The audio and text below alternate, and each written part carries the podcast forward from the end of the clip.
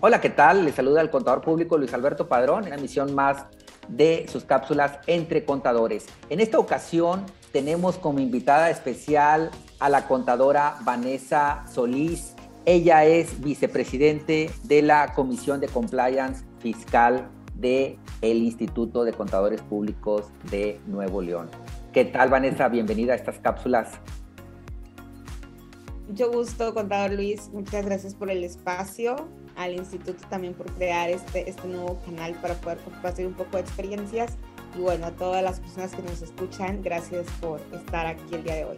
Vamos a aprovechar todo tu expertise en el tema de las criptomonedas, si te parece. Vamos a abordar este tema de manera muy breve y frontal. Primeramente, Vanessa, para toda la gente que nos escucha, porque la pretensión de este podcast es que vaya más allá de las fronteras de los contadores, ¿no? Entonces, en un lenguaje coloquial, por favor, dinos qué debemos de entender por criptomoneda. Bueno, Primero que nada, entender es que eh, actualmente eh, estamos en un mundo completamente digital, ¿no? Eh, así como en su momento se han transformado muchas industrias como el cine, la propia industria de la fotografía, la educación, ahora en la pandemia también vivimos también cómo fue el tema de pasar de un trabajo presencial a un trabajo remoto, pues también el dinero y las finanzas fue algo que también ha venido revolucionándose con todo el tema de la tecnología, ¿no? Entonces, desde el año 2008, eh, bajo el seudónimo de Satoshi Nakamoto, se crea un invento que busca, invento digo yo, porque al final es, es, la idea de una persona de crear una, una forma de intercambio de valor completamente descentralizada que para algunos, pues evidentemente cumple las funciones de una moneda, porque al final recordemos que desde nuestros antepasados las transacciones económicas o las intercambios se realizaban mientras dos personas estuvieran de acuerdo por cambiar una cosa por otra, ¿no? Que era el trueque. Entonces, que posteriormente, pues tuvimos eh, formas de pasar a monedas acuñadas, a papel moneda, eh, luego a tarjetas de crédito, débito, transferencias electrónicas. Bueno, estas formas eh, que ya fueron completamente centralizadas por un banco central como tal, ahora tenemos una nueva alternativa que es una opción de intercambio electrónico de valor de manera descentralizada, es decir, que no tenga, no dependa de una autoridad o de un gobierno el control de esta misma. A ver, Vanessa, eh, ya mencionaste ahí la definición. Ahorita mencionabas que la criptomoneda es una moneda. De manera frontal, eh, las criptomonedas, en el caso de México, ¿los debemos de considerar como una moneda o cómo eh, lo reconoce la legislación? En la primera definición que tuvimos o que tenemos más bien es la que encontramos dentro de la ley FinTech, ¿no? Dentro de la ley FinTech que entra en vigor en el año 2018, tenemos una definición como un activo virtual, que es aquel eh, activo que es un medio de intercambio entre dos personas. Eh, que puede ser emitido o puede ser, que no es emitido más bien por ningún banco central ni por una autoridad. Entonces, esta es la definición que se le da en México eh, como tal. En algunas otras jurisdicciones tiene algún otro nombre. En le llaman criptoactivo, en otros países les llaman este, moneda digital, pero bueno, cada, cada jurisdicción le ha dado como tal una, un, le ha apropiado una definición porque así lo ha pedido la propia OCDE, pero en particular en México es activo virtuales, salvo en El Salvador, que ya es una moneda de curso legal, que no está emitida por el Banco Central ni respaldada por el mismo, pero sí está legalizada para que las personas sean aceptadas como moneda de curso legal.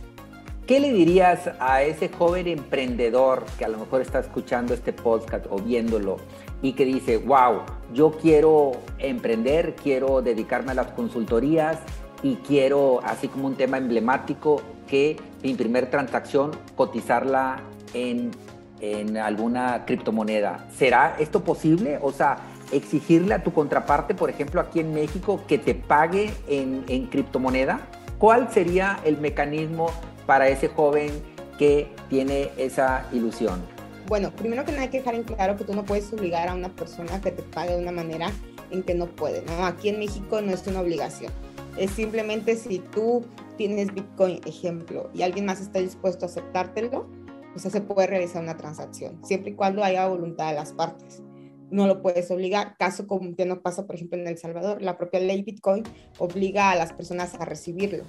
O sea, si alguien tiene Bitcoin, independientemente de que tú no lo quieras recibir, lo tienes que hacer porque hay una ley que protege a esa persona que quiere pagar con eso. En México eso no sucede así no es así. Aquí es mientras exista voluntad de las partes, ¿no? Y esa es una. En segunda, eh, uno de los temas que preocupa mucho es la cuestión de la volatilidad.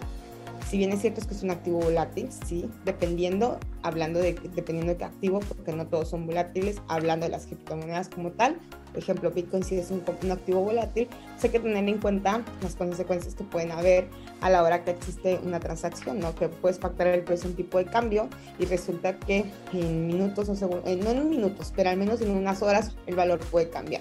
Sin embargo, esto se puede resolver porque hay aplicaciones que eh, te garantizan el valor del precio, que al momento de que tú recibes la cripto como medio de pago, te congela, el, te, te estabiliza el precio y es la misma cantidad que puedes recibir en tu cuenta de bancos, ¿no?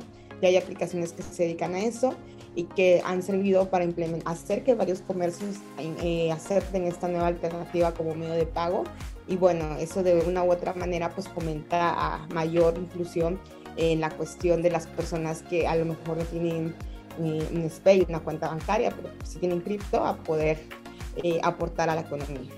Cuéntanos, en el tema de la seguridad, de la seguridad de, bueno, pues que eh, alguien no pueda ingresar este, a, los códigos correspondientes y que pueda tomar este, esa criptomoneda. ¿Cuáles serían los riesgos y cuáles serían las recomendaciones de Vanessa Solís eh, para que las personas decirles, hey, tranquilos, estas son las recomendaciones mínimas que debes de tener si quieres entrar al mundo cripto? Bueno, primero que nada es que nosotros al momento de tener, una, tener la posesión de una criptomoneda, lo vamos a tener de dos maneras. Primero tenemos que mantenerla en una wallet, una wallet completamente digital. Esta puede ser, eh, la puedes tener directamente con una, en este caso, una plataforma, eh, una chain como Bits o Binance o alguna otra plataforma que ellos te prestan el servicio de la wallet, pero ahí solamente tú ves el saldo de tus, de tus inversiones, no tienes la posesión de las llaves privadas. Y la otra es con wallets donde tú, eh, en este caso, wallets que no están conectadas completamente a Internet y donde tú ahí depositas tus llaves privadas. Ahí, pues prácticamente tú tienes la, posesión de, de las mismas. ¿Cuál es, la, ¿Cuál es el riesgo? Bueno, la primera es de que si a la, si a la plataforma le llegan a hackear, ¿qué ha pasado? Y esta no tiene un fondo de reserva, no te va a poder responder por la cantidad de tus activos que ya tenga de tu, de tu, de tu patrimonio, ¿no? En este caso, supongamos que a Pixo lo hackean y que en ese intento pues, le roban todas las criptos que tienen posesión.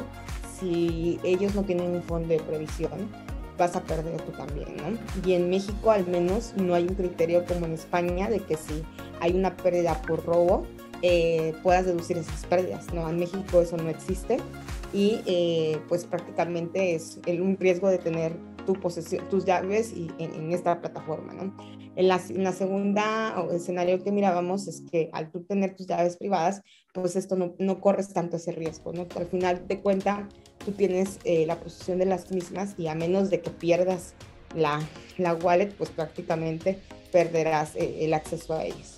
Vanessa Solís, experta en tema de cripto. A ver, por favor, así de manera muy breve, dinos eh, tres ventajas de las criptomonedas y tres desventajas. Empecemos por las ventajas. Ok, las ventajas. Es un eh, emisiones controladas. Un ¿Mm? instrumento importantísimo para poder eh, hacer reserva de valor a largo plazo.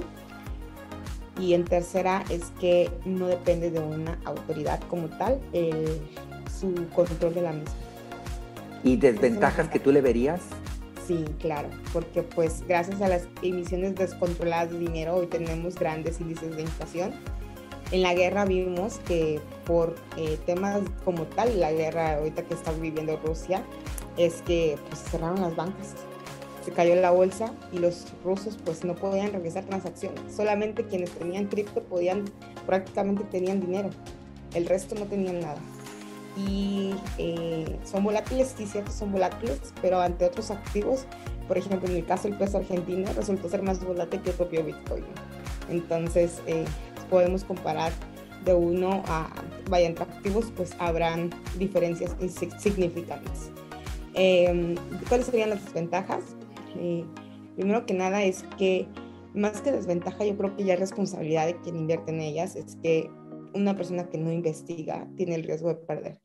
Entonces tiene que educarse muy bien a la hora de entrar en este mundo, porque así como existen muy buenos proyectos, también existen proyectos que solamente eh, buscan estafar a la gente y alguien que no conoce pues puede caer muy fácilmente. ¿no? Y segunda es que um, eso no es como una desventaja, sino sería como un tip de que alguien que te garantice un rendimiento exacto en ese tipo de activos virtuales, pues probablemente, eh, no probablemente, muy seguramente es una estafa porque es volátil que no puedes asegurar un rendimiento fijo como tal. Y en una tercera eh, eh, este, desventaja que a lo mejor pudiéramos llamar es de que estamos todavía muy temprano.